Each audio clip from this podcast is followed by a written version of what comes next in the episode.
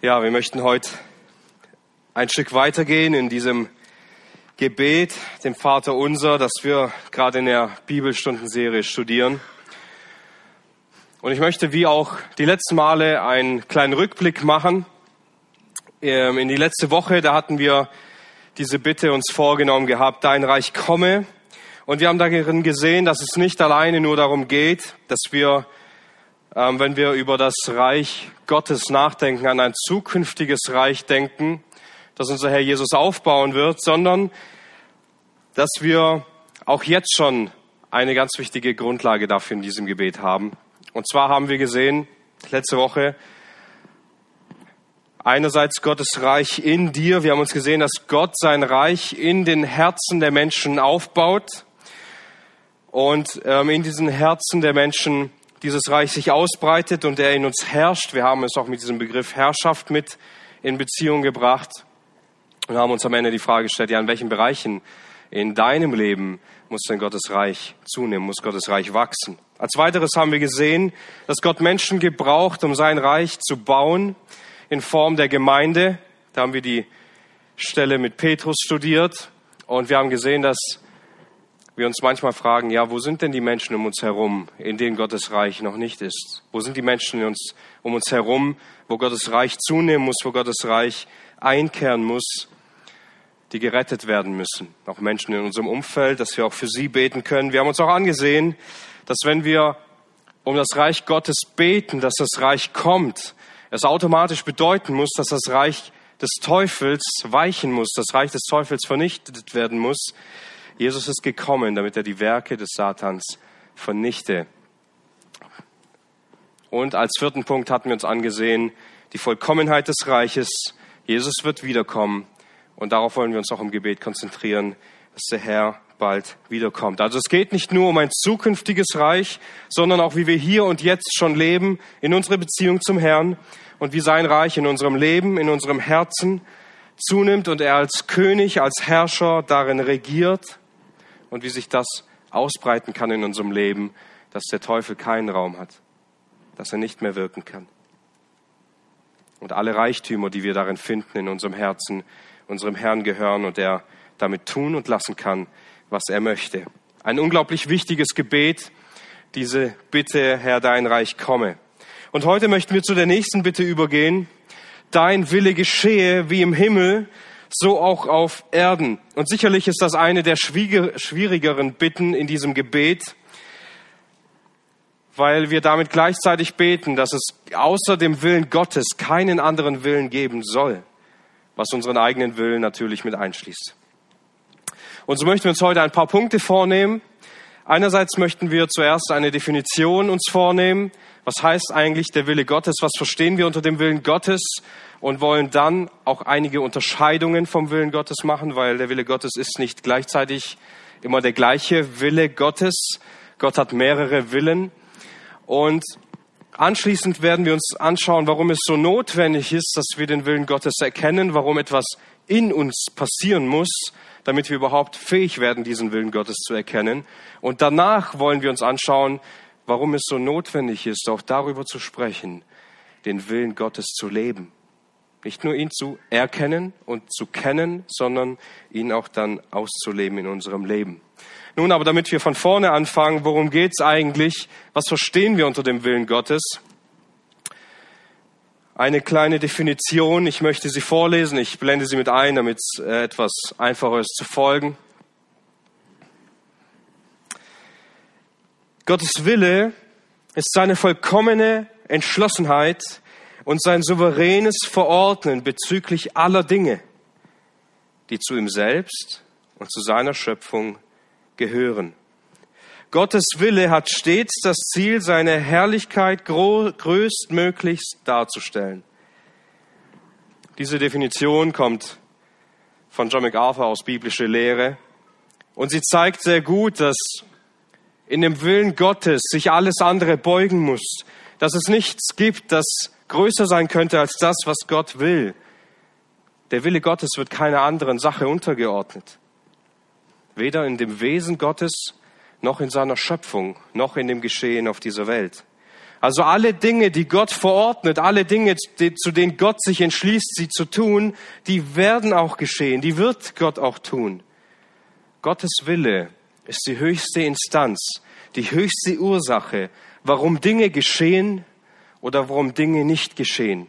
Wenn Gott etwas nicht will, dann wird es nichts geben, das gegen Gott arbeiten kann. Wenn Gott die Türen zumacht, wenn Gott sich gegen jemanden stellt, wird niemand Gott überwinden können. Und wenn wir die Bibel lesen, dann werden wir ganz oft von dem Willen Gottes lesen. Ich habe ein paar Beispiele mitgebracht. Ich will nicht mit leeren Händen kommen. Im Psalm 135, Vers 6, da heißt es, alles, woran der Herr gefallen hat, tut er im Himmel und auf der Erde in den Meeren und allen Tiefen. Gott ist in der Schöpfung, sein Wille ist in der Schöpfung enthalten. Alles, woran der Herr gefallen hat, alles, was Gott tun will, was ihm gefällt zu tun, das tut er.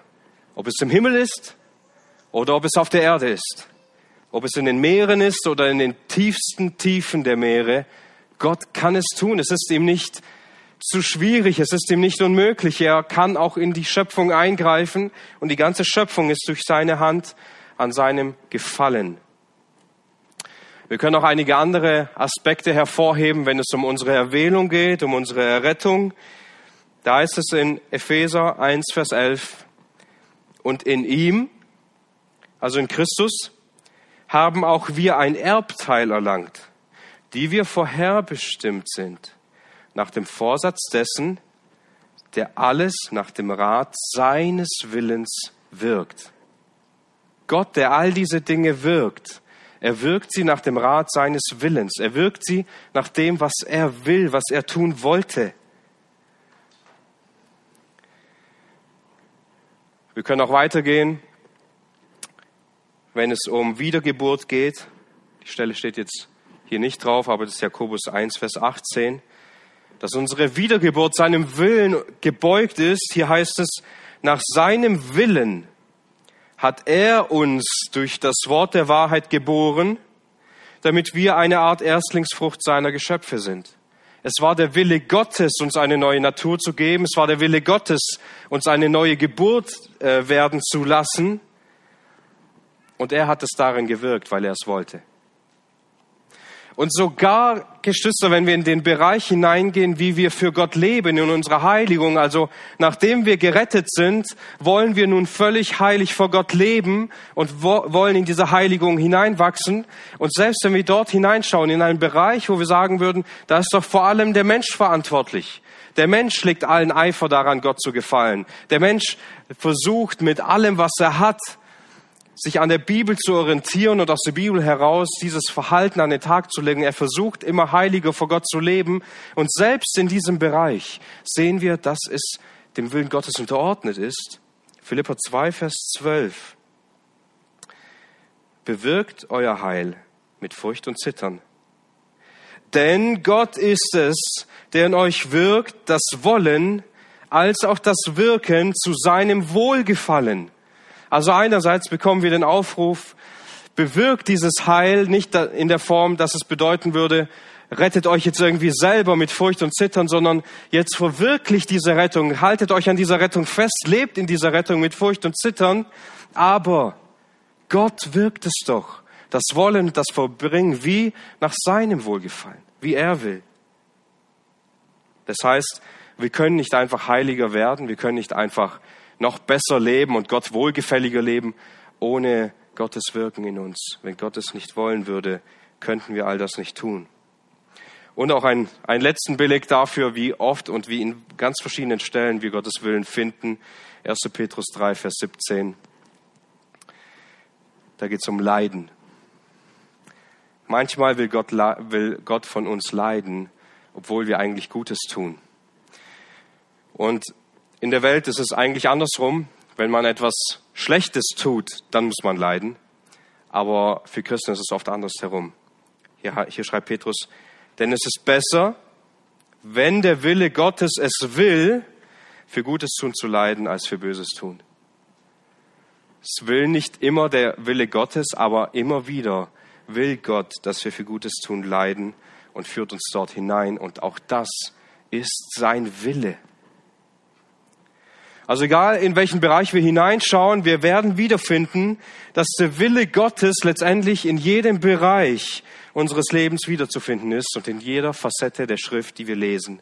Alles dient dazu, damit Gott darin verherrlicht wird. Aber eine notwendige Ergänzung ist noch hinzuzufügen, deswegen habe ich mich entschlossen, eine zweite Definition mit hineinzunehmen von biblischer Dogmatik Wayne Grudem. Er schreibt dazu, Gottes Wille ist jene Eigenschaft Gottes, mit der er beschließt und bestimmt, jede Handlung zu bewirken, die für die Existenz und Aktivität seiner selbst und der ganzen Schöpfung notwendig ist. Gott, er bestimmt jede Handlung, die notwendig ist. Jede notwendige Handlung. Das bedeutet, Gott tut nichts, was seinem Willen irgendwie widersprechen würde oder seinem Willen missfallen würde. Gott kann deshalb nicht alle Dinge tun. Wir sagen es manchmal, Gott kann alle, alle, alle Dinge tun. Nein, er kann nicht alle Dinge tun. Es gibt Dinge, die kann Gott nicht tun. Und das zeigt uns die Schrift auch tatsächlich, dass es Dinge gibt, die Gott nicht tun kann. Wenn ihr es mit aufschlagen wollt, in Titus Kapitel 1,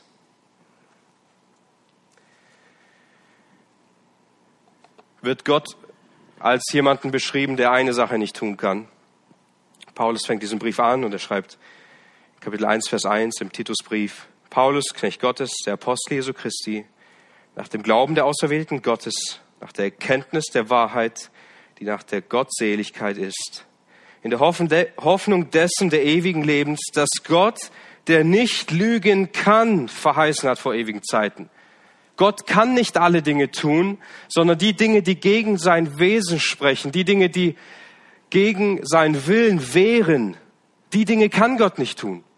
Also Gott ist nicht all, allmächtig in diesem, ähm, in diesem Gedanken, dass wir sagen würden, Gott kann alle Dinge tun, egal wie schwer sie sind. Er kann nicht alles tun, sondern nur das, was seinem Wesen entspricht. So wie er ist, in diesem Rahmen tut Gott alle Dinge nach seinem Wohlgefallen. Aber Gott will nicht lügen. Und Gott hasst die Sünde. Und deshalb wird es niemals passieren, weil Gott sich auch nicht verändern kann, dass Gott jemals lügen wird. Wird er nie tun. Also Gott würde nie etwas tun, was gegen seinen Willen ist. Das ist wichtig, dass wir das verstehen. Wayne Grudem sagt es hier. Er beschließt alles, was notwendig ist, für die Schöpfung und für sich selbst zu tun. So, wir wissen also, die Bibel redet sehr viel von dem Willen Gottes und dass der Wille Gottes überall mit hineinspielt. Aber damit wir es besser verstehen können, wollen wir zusätzlich zu dieser Definition eine Unterscheidung uns vornehmen. Denn so wie wir in unserem Leben unterschiedliche Dinge auf unterschiedliche Weise wollen und es auch so kommunizieren, was wir wie wollen, ähm, so ist es auch ähnlich bei Gott. Wir wollen nicht alle Dinge gleich stark. Wir äußern unseren Willen nicht in allen Dingen gleich. Und manchmal gibt es Dinge, wo unser Wille nicht erfüllt wird. Und so möchten wir kurz aufzeigen und aufklären, dass Gott mehrere Willen hat und wie wir sie unterscheiden können. Und dabei gibt es zwei Doppelkategorien, die wir kurz erklären wollen. Erstens finden wir den notwendigen Willen und den freien Willen Gottes. Ja, das bedeutet also, Einerseits hat Gott einen notwendigen Willen, der ist an ihn gebunden und den Willen, der gehört zu Gott in Verbindlichkeit. Also wir könnten fragen, was will Gott notwendigerweise? Was muss Gott wollen? Gott will Gott sein. Gott wird immer Gott bleiben. Gottes Wesen wird sich niemals verändern.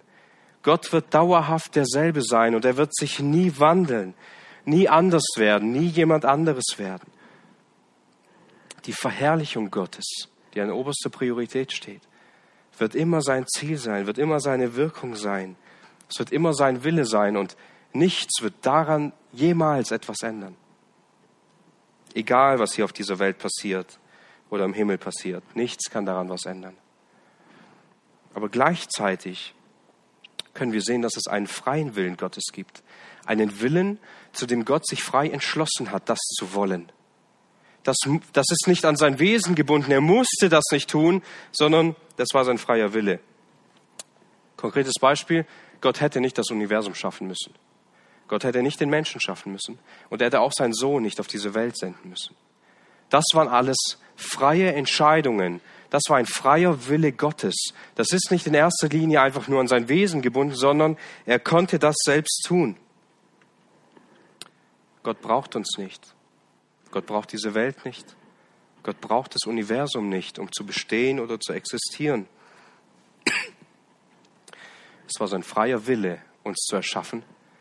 Es war sein freier Wille, seinen Sohn zu senden, um uns zu retten. All das waren freie Willensentscheidungen Gottes.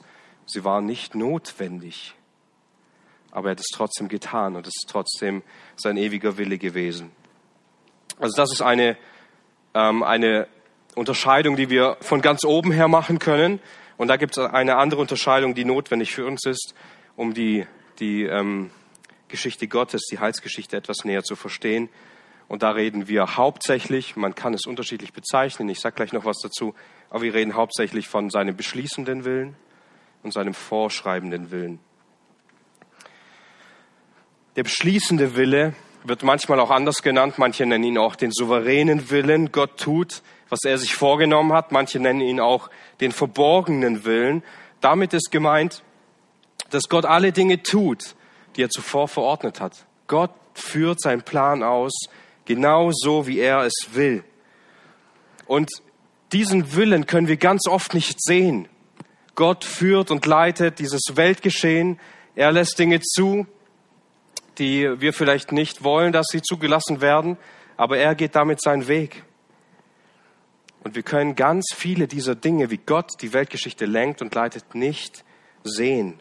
Wir können es nicht verstehen, außer in dem Bereich, wo Gott es uns offenbart hat, dass wir es sehen dürfen, sehen können. Darf ich kurz zwei Beispiele machen, warum wir das sehen können, dass Gott in diesen Dingen ganz konkret gewirkt hat und auch sein souveräner Wille hier immer wieder uns berichtet wird.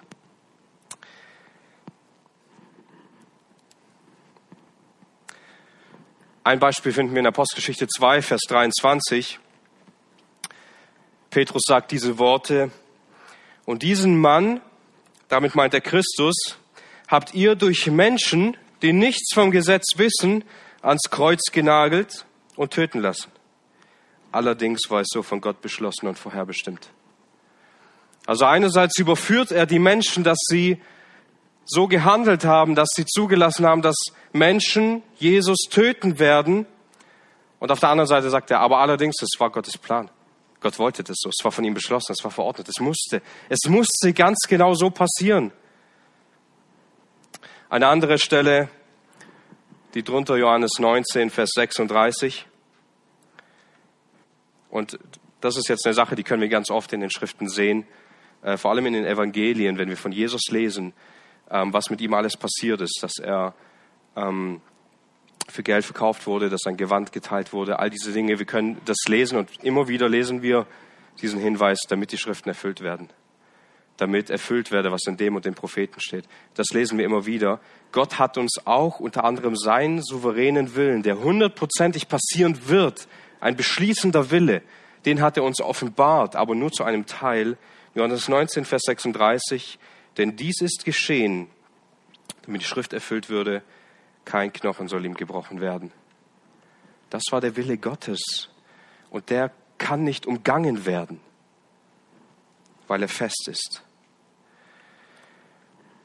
Nun, und so fragen wir uns, ja, aber wie sieht es dann aus mit bösen Dingen, nicht wahr? Wie sieht es aus mit Menschen, die Böses tun? Ist dann Gott daran schuld? Und Gott ist nicht immer die Ursache oder ist vor allem nicht die Ursache für böse Dinge. Gott ist nicht der Urheber der bösen Dinge. Und trotzdem geschehen alle Dinge nach seinem Willen und nach seinem Plan. Was wir also einerseits ganz gut sagen können, alle Dinge, die Gott tun will, die wird er auch ganz genauso tun. Und alle Dinge, die Gott festsetzt, dass sie passieren, die werden auch ganz genauso passieren. Weil Gott es so entschieden hat und weil es sein beschließender Wille ist, dass es passiert. Und selbst wenn in dem Plan Gottes Sünde enthalten ist, ist Gott nicht der Urheber von Sünde. Er unterstützt nicht den Ungehorsam und die Gesetzlosigkeit seines Volkes. Und er hat kein Gefallen an der Sünde selbst, sondern er wirkt all dem entgegen mit seiner unendlichen Liebe. Und dennoch ist die Sünde Teil seines Plans. Immer noch ist aber der Sünder der, der zur Rechenschaft gezogen wird. Der, der entschieden hat, diese Sünde zu tun und der sie letztendlich getan hat.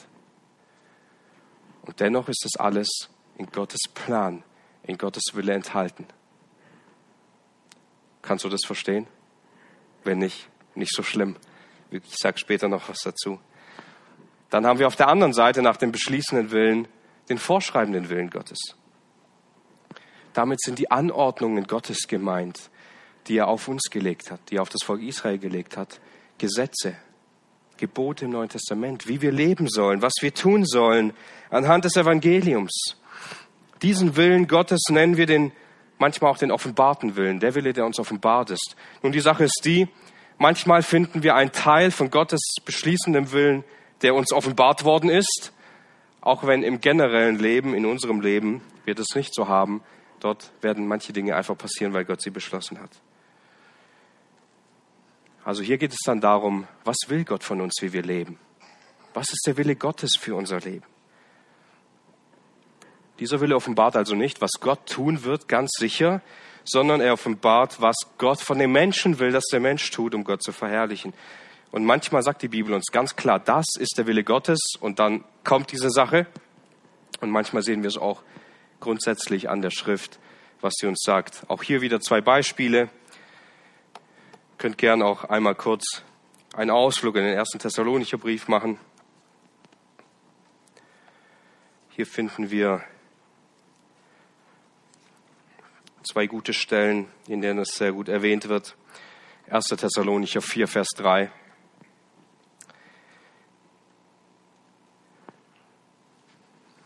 1. Thessalonicher 4, Vers 3 und anschließend 5, Vers 18. Denn dies ist Gottes Wille, eure Heiligung, dass ihr euch der Hurerei enthaltet. Manche Übersetzungen schreiben auch der Unzucht. Also hier wird ganz klar offenbart, mitten im Satz, das ist Gottes Wille für euch, eure Heiligung, dass ihr euch der Unzucht enthaltet. Gott will, dass ihr heilig lebt. Und leben wir alle immer heilig? Leben wir alle heilig vor Gott? Nein. Also geht es hier nicht um den beschließenden Willen, sondern es geht um den Willen, den Gott auf uns gelegt hat und sagt, ich will, dass ihr so lebt. Ich will, dass ihr heilig lebt. Aber es ist nicht der beschließende, sondern der vorschreibende Willen und es geschieht nicht immer, weil wir Sünder sind und weil wir uns immer wieder gegen Gott auflehnen. Zweite Stelle, 5 Vers 18. Sagt in allem Dank, denn dies ist der Wille Gottes in Christus Jesus für euch. Sagt in allem Dank. Ist ganz schön schwer, in allem Dank zu, zu sagen. Zu danken für Kriege, zu danken für Erdbeben, zu danken für Streit in den Familien, zu danken für all die schwierigen Zeiten, durch die wir manchmal gehen, oder? Aber Gott hat einen Plan damit. Und wenn hier steht, Gottes Wille ist für uns, dass wir in allem dankbar sind, vor allem in den Dingen, wie er uns führt und leitet, dann ist das sein Wille für uns. Aber wir sind es nicht immer. Wir leben nicht immer so.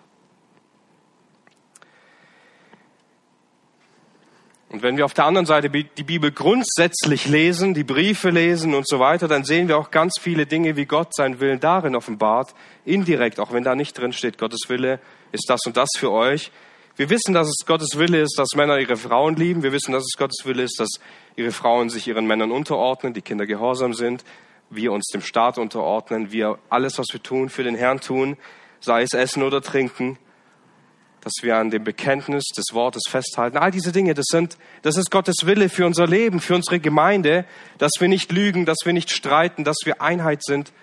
Und wir wissen, das ist der Wille Gottes für unser Leben in der Gemeinde. Auch wenn es nicht jedes Mal drin steht, dass das der Wille Gottes ist.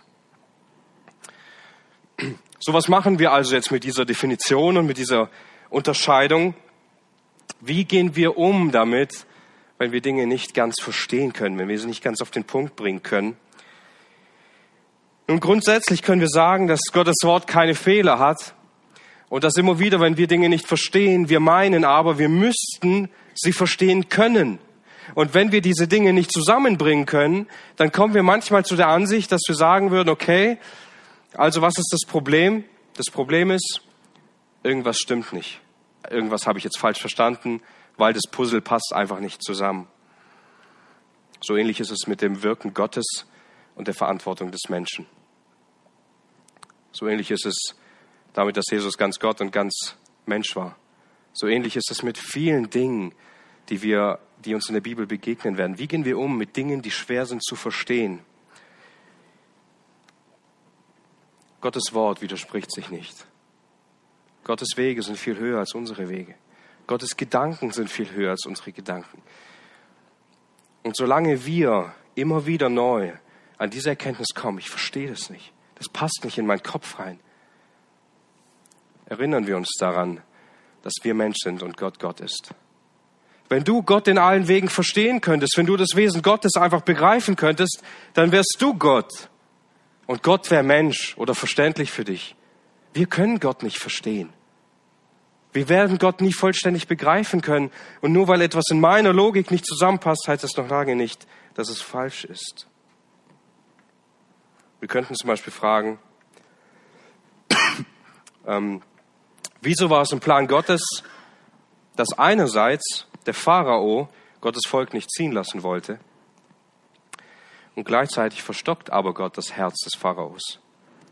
Am Ende ist er aber nicht verantwortlich für die Handlungen des Pharaos und er ist auch nicht der Urheber dafür. Er wird nicht dafür zur Rechenschaft gezogen, sondern verherrlicht sich darin. Auch wenn das für uns manchmal unlogisch erscheint oder wir im ersten Moment denken, es wäre ein Widerspruch, ist es nicht so. Wir sind begrenzt. Wir sind fehlerhaft. Aber wir dürfen uns ganz auf Gottes Wort verlassen und wir dürfen fest daran festhalten, wenn die Bibel das uns so zeigt und so offenbart, dann dürfen wir es glauben. Gottes Wille geschieht in allem, was er beschließt, aber nicht immer in allem, was er vorschreibt. Wir dürfen der Bibel glauben und wir dürfen uns auf die Bibel stützen.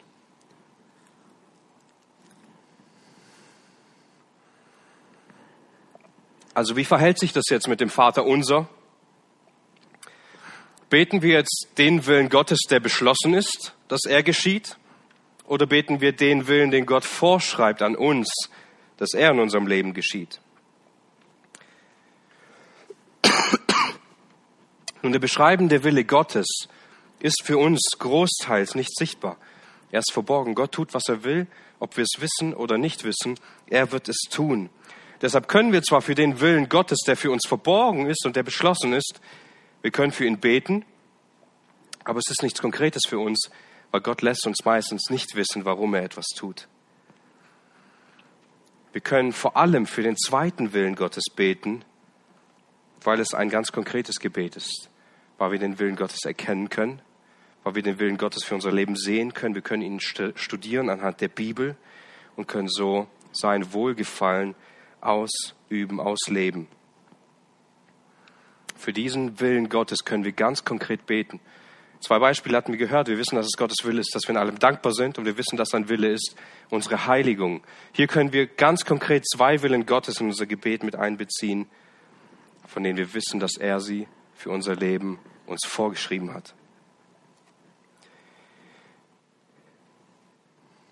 Und jetzt beten wir also, dein Wille geschehe genauso klar, genauso wie er im Himmel geschieht, genauso uneingeschränkt und wundervoll wie er im Himmel geschieht, soll er auch auf der Erde geschehen, in unserem Leben, in unserer Gemeinde, in unserem Herzen. Das ist sein vorschreibender Wille.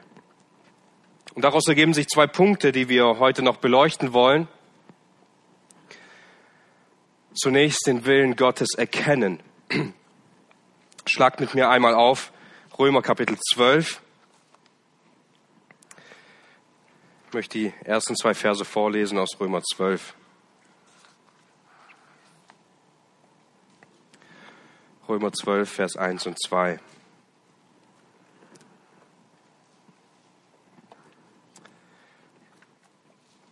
Ich ermahne euch nun, Brüder, durch die Erbarmungen Gottes eure Leiber darzustellen, als ein lebendiges, heiliges, Gott wohlgefälliges Schlachtopfer was euer vernünftiger Dienst sei. Und seid nicht gleichförmig mit dieser Welt, sondern werdet verwandelt durch die Erneuerung eures Sinnes, dass ihr prüfen mögt, was der gute und wohlgefällige und vollkommene Wille Gottes ist. Nachdem also Paulus im Römerbrief die ersten elf Kapitel damit zugebracht hat, diese Erbarmungen Gottes aufzutun, das heißt uns zuerst unsere Verdorbenheit zeigt in den ersten Kapiteln, dann die Rechtfertigung aus Glauben in Kapitel 4, dann den Frieden mit Gott durch den zweiten Adam, Kapitel 5, das Lebendigwerden in Christus, die Einheit mit Christus zu haben. Und anschließend das Leben im Geist, Kapitel 6 bis 8 und anschließend Gottes Prinzip und sein Verfahren mit Israel und der Gemeinde anhand der Erwählung, Kapitel 9 bis 11, wendet er sich jetzt zu. Dieser Brief wendet sich mit all dem, was er uns an Theologie gezeigt hat, mit all dem, was er uns vom Wirken Gottes gezeigt hat, all die Erbarmungen, die Paulus beschrieben hat im Römerbrief in den ersten elf Kapiteln, geht jetzt über in dem, was er auf den Menschen legt, wie der Mensch leben soll. Der Fokus, wie der Mensch jetzt wirklich verändert wird. Und diese zwei Verse sind ganz arg wichtig, damit wir also überhaupt den Willen Gottes erkennen können, damit wir Gott überhaupt verstehen können und dazu fähig gemacht werden können, müssen wir die Erbarmungen Gottes verstehen. Warum ist das so?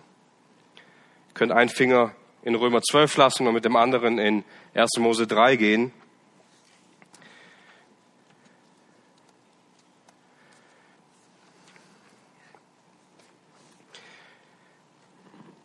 Denn wir müssen kurz in den Sündenfall hineinschauen, stellt sich hier sehr stark das Problem heraus. Warum, warum ist das das Problem mit den Menschen so gravierend? Warum braucht Paulus elf Kapitel dafür. Also der Mensch hat ein Gebot, hatte Gebote von Gott bekommen, Gebote, die er im Herzen tragen sollte, Gebote, die er seiner Frau weitergeben sollte, sobald sie auch dabei ist. Und Adam hatte diese Aufgabe vielleicht nicht so gut vollbracht. Wir wissen nicht, wie sehr er seine Frau darin unterrichtet hat. Aber im Wesentlichen hat Gott diese Menschen geboten, er darf von allen Bäumen im Garten essen, außer von dem Baum der Erkenntnis des Guten und des Bösen. So heißt es in 1. Mose 2, Vers 16 und 17. Und darin offenbart Gott seinen Willen, dass er das nicht tun soll. So, und dann kommt dieser Sündenfall. Ich möchte kurz ein paar Verse vorlesen, ab Kapitel 3, Vers 1. Und die Schlange war listiger als alle Tiere des Feldes, die Gott, der Herr, gemacht hatte. Und sie sprach zu der Frau, hat Gott wirklich gesagt, ihr sollt nicht essen von jedem Baum des Gartens? Und die Frau sprach zur Schlange, von der Frucht der Bäume des Gartens essen wir. Aber von der Frucht des Baumes, der in der Mitte des Gartens ist, hat Gott gesagt, davon sollt ihr nicht essen und sie nicht anrühren, damit ihr nicht sterbt. Und die Schlange sprach zu der Frau, ihr werdet durchaus nicht sterben, sondern Gott weiß, an dem Tag, da ihr davon esst, eure Augen aufgetan werden und ihr sein werdet wie Gott, erkennend Gutes und Böses. Und die Frau sah, dass der Baum gut zur Speise das ist eine Lust für die Augen, dass der Baum begehrenswert wäre, um Einsicht zu geben. Und sie nahm von seiner Frucht und aß. Und sie gab auch ihrem Mann bei ihr, und er aß. Da wurden ihnen beiden die Augen aufgetan, und sie erkannten, dass sie nackt waren. Und sie hefteten Feigenblätter zusammen und machten sich Schürze. Also was beobachten wir hier? Es ist ganz arg wichtig. Die Schlange, sie fängt an und fragt zuerst, hat Gott wirklich gesagt und wiederholt dann nicht das Gebot Gottes, sondern ähm, verdreht dort einige Worte und sagt, hat Gott wirklich gesagt, ihr dürft gar nichts hier essen? Was ist Gott für ein Spielverderber? Er setzt euch in den Garten hinein und ihr dürft echt von keinem Baum essen? Und als ob Eva im ersten Moment vielleicht noch versucht, irgendwas zu rechtfertigen, aber sie trifft auch eine falsche Aussage. Gott hat nicht gesagt, dass sie sie nicht anrühren dürfen, sondern dass sie nur nicht davon essen dürfen. Und sie versucht es klarzustellen, was macht die Schlange dann, nachdem Eva das erste Mal geantwortet hat? Sie sagt, nein, auf keinen Fall. Auf keinen Fall werdet ihr sterben. So was würde Gott nie tun. Und was, was macht die Schlange hier? Das ist so wichtig. Sie stellt die Güte Gottes in Frage. Der Teufel geht her und sagt, glaubst du wirklich, dass Gott das Beste für dich will? Glaubst du wirklich, dass es Gott gut mit dir meint? Gott will dir was vorenthalten. Gott hat Angst. Gott hat Angst, wenn du von dieser Frucht isst, dass dann irgendwie du besser bist wie er oder genauso bist wie er.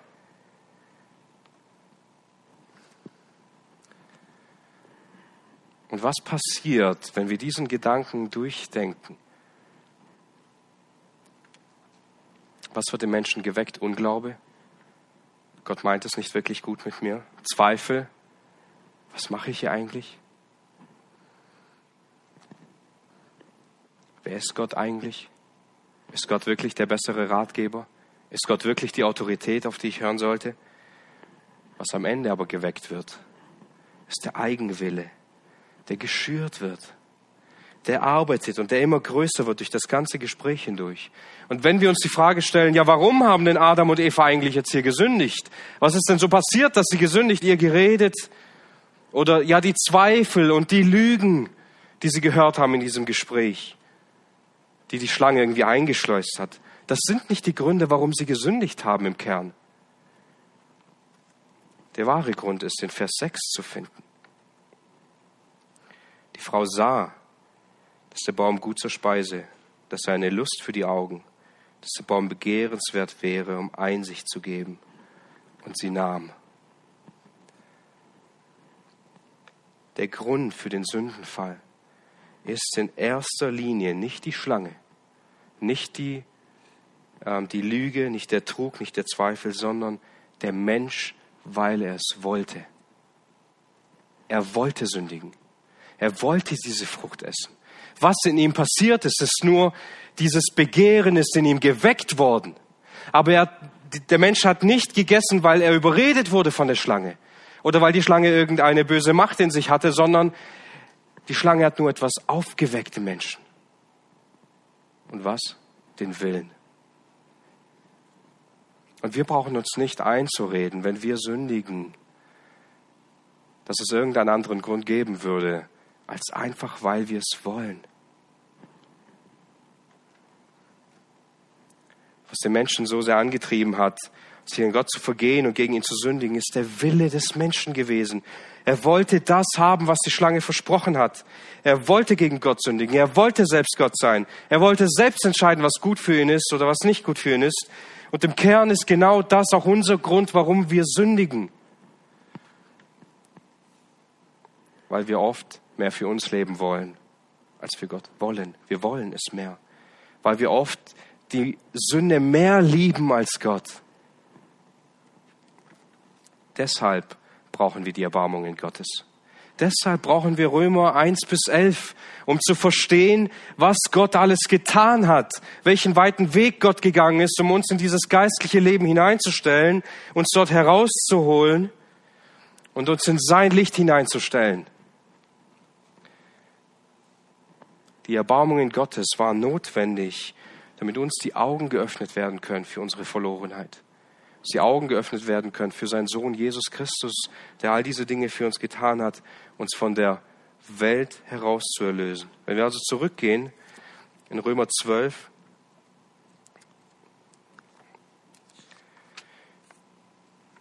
Paulus ermahnt, durch die Erbarmungen Gottes, die er vorher alle ganz genau beschrieben hat, dass wir was jetzt tun sollen.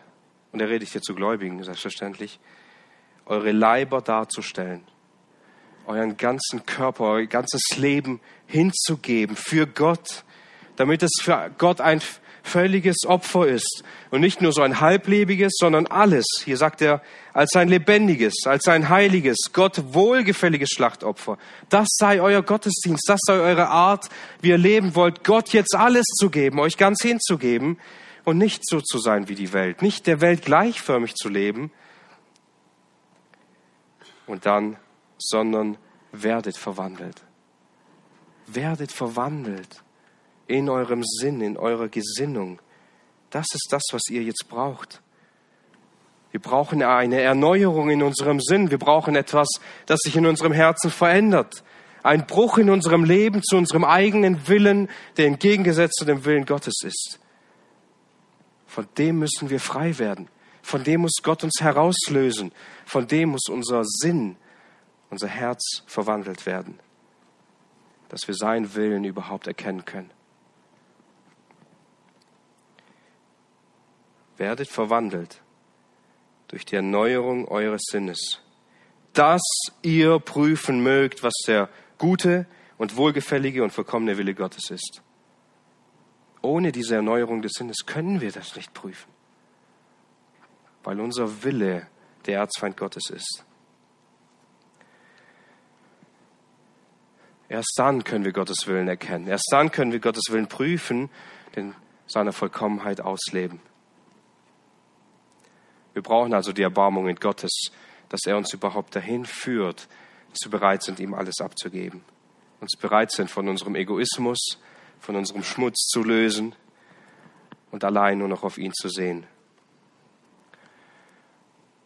Falls es noch nicht rübergekommen ist, will ich es noch einmal betonen. Der Wille des Menschen ist eine unglaublich starke Motivation. Alle Dinge, die wir tun, letztendlich tun wir, wenn wir lange aushalten. Wenn wir etwas wollen, können wir lange auf etwas hinarbeiten. Wenn wir etwas wollen, dann sind wir bereit, auch dafür zu kämpfen. Sind wir bereit, auch Opfer dafür zu bringen. Warum verändert Gott oft so wenig in unserem Leben? Weil wir es eigentlich gar nicht wollen. Weil wir uns selbst mögen und so bleiben wollen, wie wir sind. Auch wenn wir diesem Gedanken eigentlich nicht zustimmen wollen oder würden, ist es doch so. Unser Wollen steuert letztendlich unser Handeln und unser Vollbringen und unser Reden in unserem Leben. Und ohne Gottes Eingreifen, ohne Gottes Eingreifen ist unser Wollen einfach abgrundtief böse und auf uns selbst zentriert. Warum habt ihr euch schon mal gefragt, warum Kinder eigentlich nicht ihr Zimmer aufräumen? Einfach weil sie es nicht wollen. Und man kann es ihnen noch so oft sagen. Wenn ein Kind das Zimmer nicht aufräumen will, wird es das auch nicht tun. Da müssen die Konsequenzen so hoch sein, dass die Angst davor oder die Ehrfurcht oder der Respekt der Eltern so stark überwiegt, dass man es dann irgendwann doch tut. Aber wenn das Kind das nicht will, dann wird es das auch nicht tun. Ich wollte keine Hausaufgaben machen. Und ich habe jahrelang keine Hausaufgaben gemacht in der Schule. In der neunten Klasse habe ich angefangen da war es dann stand es dann schlecht um mich und dann habe ich wirklich und dann wollte ich auf einmal Hausaufgaben machen und hab's gemacht, wie meine Eltern an mir verzweifelt sind, weil ich das nicht tun wollte. Warum haben wir oft Streit in unseren Beziehungen? Weil wir unterschiedliche Dinge wollen, die uns antreiben. Warum reden wir oft schlecht über andere? Warum tun wir die Dinge, die wir oft so sehr tun, einfach weil wir diese Dinge wollen? Unser Wille unser Wille ist eine unglaublich starke Motivation, Dinge zu tun oder Dinge nicht zu tun. Deshalb müssen wir den Willen Gottes erkennen. Deshalb müssen wir wissen, was Gott in unserem Leben will, was er uns gesagt hat. Und das führt uns natürlich auch zum dritten Punkt, der sehr wichtig ist, den Willen Gottes zu leben. Jesus sagt das ganz oft, wenn wir die Evangelien lesen. Kennt ihr sicher ein Beispiel hier, Matthäus 7, Vers 21. Nicht jeder, der zu mir kommt und sagt, Herr, Herr, der wird in das Reich der Himmel eingehen, sondern wer den Willen meines Vaters tut, der in den Himmeln ist. Es ist ein Erkennungszeichen für wahre Gläubige, dass sie den Willen Gottes leben, dass sie den Willen Gottes kennen, dass der Wille Gottes an ihrem Leben sichtbar ist.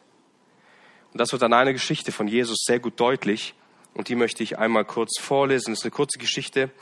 Schlag gern mit mir einmal auf. Markus Kapitel 3.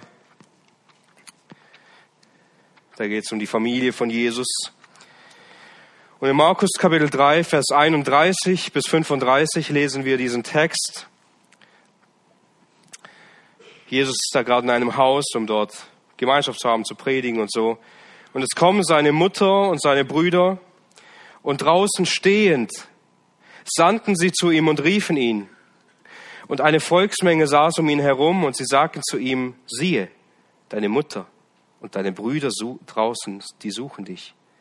Und er antwortete ihn und spricht, wer ist meine Mutter? Wer sind meine Brüder? Und er blickte umher, die im Kreis um ihn her sitzenden, und spricht zu ihnen, siehe, da meine Mutter, da meine Brüder. Denn wer irgendeinen Willen Gottes tut, der ist mein Bruder, meine Schwester und meine Mutter. Nun versetze ich mal in die Lage von der Familie von Jesus, kommt, um Jesus zu besuchen, die eigene Mutter und die Geschwister.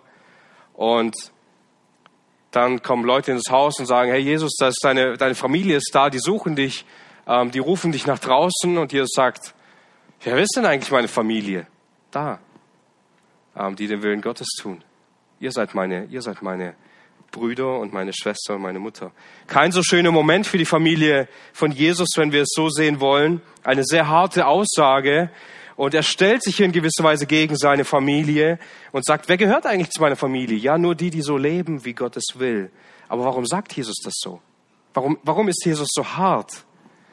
Nun, wenn wir ein, ein bisschen vorher hineingehen, das ist ein bisschen unfair an dieser Stelle, weil es eine Geschichte gibt, die in zwischen zwei Stellen hineingeschoben ist. Aber in Vers 21, da heißt es hier, oder ich sag mal ab Vers 20, und sie kommen in ein Haus und wieder kommt die Volksmenge zusammen, sodass sie nicht einmal Brot essen konnten. Und als seine Angehörigen, also die von Jesus es hörten, gingen sie aus, um ihn zu greifen, denn sie sprachen, er ist außer sich.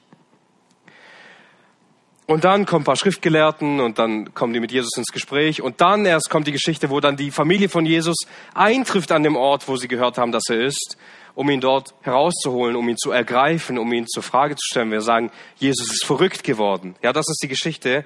Also die, die Familie von Jesus, sie glaubten nicht an ihn. Sie dachten, er ist verrückt und sie müssen ihn nach Hause holen, weil er nicht mehr bei Sinnen ist. Und Jesus erkennt dieses Verhalten und er sieht diesen Unglauben von seiner eigenen Familie, der gegen ihn gerichtet ist und weiß, dass das nicht im Willen Gottes ist. Weiß, dass es in diesem Moment seine eigene Familie, seine Feinde sind, weil sie im Kern nicht an ihn glauben und ihn ablehnen und sagen, dieser Mann ist verrückt. Sie stellt sich gegen Jesus, wie auch in anderen Stellen. Wer also nicht im Willen Gottes steht, steht auch nicht in der Familie Gottes, weil er gegen Gott ist. Und wenn ich das will, was Gott will, kann auch keine gute Beziehung zu ihm haben, kann auch keine Einheit mit ihm sein, sondern ist mit ihm verfeindet. Paulus sagt das sehr gut in Galater 5, in Vers 24.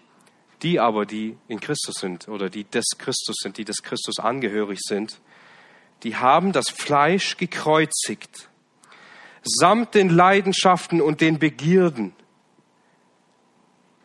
Also diejenigen, die zu Christus gehören, die haben ihr eigenes altes Leben gekreuzigt und nicht nur sinnbildlich das alte Leben, sondern mit diesem alten Leben auch alle alten Leidenschaften und allen alten Begierden, also den alten Willen, den wir in uns getragen haben, der nur auf uns gerichtet war, wenn wir jetzt durch den Geist leben so lasst uns auch durch den Geist wandeln.